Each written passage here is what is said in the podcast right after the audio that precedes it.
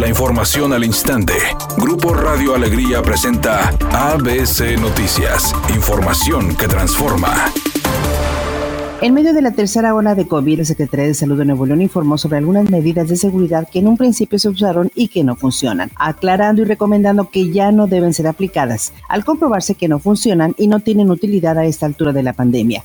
Las medidas que no funcionan son usar tapetes sanitizantes, rociar spray y desinfectante en las suelas de zapatos o tenis, consumir productos milagrosos que además pueden causar mucho daño al cuerpo y desinfectar obsesivamente artículos del exterior. Por otra parte, la Secretaría de Salud en el Estado recalcó que las medidas que sí funcionan y salvan vidas son el correcto uso del tapabocas, ventilar los espacios cerrados, evitar reuniones en espacios cerrados y usar gel antibacterial. Por otra parte, indicó que si no tienes una actividad esencial, mejor quédate en casa, ya que la salud es lo más importante que se tiene. No tomar a la ligera este virus que puede provocar la muerte y no bajar la guardia, ya que esto no ha terminado.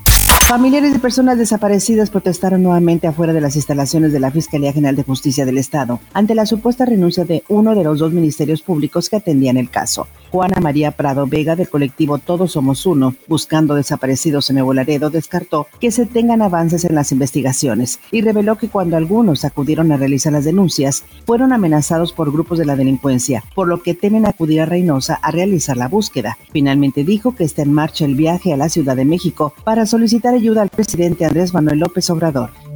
El subsecretario de Salud Hugo López Catel informó que 48 millones de mexicanos ya fueron vacunados contra el coronavirus, lo que ha permitido reducir el número de muertes en 30%. Explicó que en esta tercera ola de contagios que afecta principalmente a los jóvenes, el 97% de los hospitalizados no se vacunaron. La vacunación reduce el impacto del COVID-19, reduce la mortalidad, reduce la hospitalización.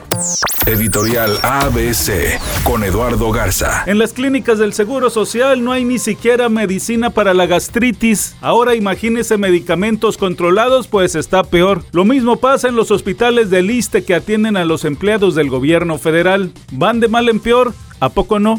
La selección olímpica de México cayó 4 a 1 ante Brasil en tanda de penales y ahora buscará la medalla de bronce en los Juegos Olímpicos de Tokio. Será precisamente este viernes a las 6 de la mañana tiempo de México cuando el equipo tricolor busque el tercer lugar de esta justa internacional. ¿Quién iba a decir que la actriz Reese Witherspoon salió buenísima para los negocios? Resulta que ella era propietaria de una casa productora que le iba viento en popa. Y digo era porque recién la acaba de vender por más de 900 millones de dólares.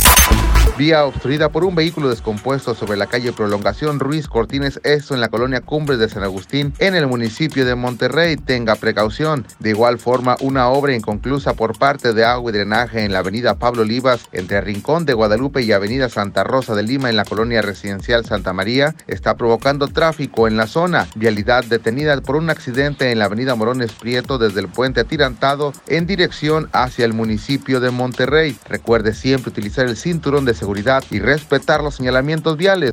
Es un día con cielo parcialmente nublado. Se espera una temperatura máxima de 32 grados, una mínima de 24. Para mañana miércoles se pronostica un día con escasa nubosidad. Una temperatura máxima de 32 grados, una mínima de 22. La temperatura actual en el centro de Monterrey 31 grados. ABC Noticias. Información que transforma.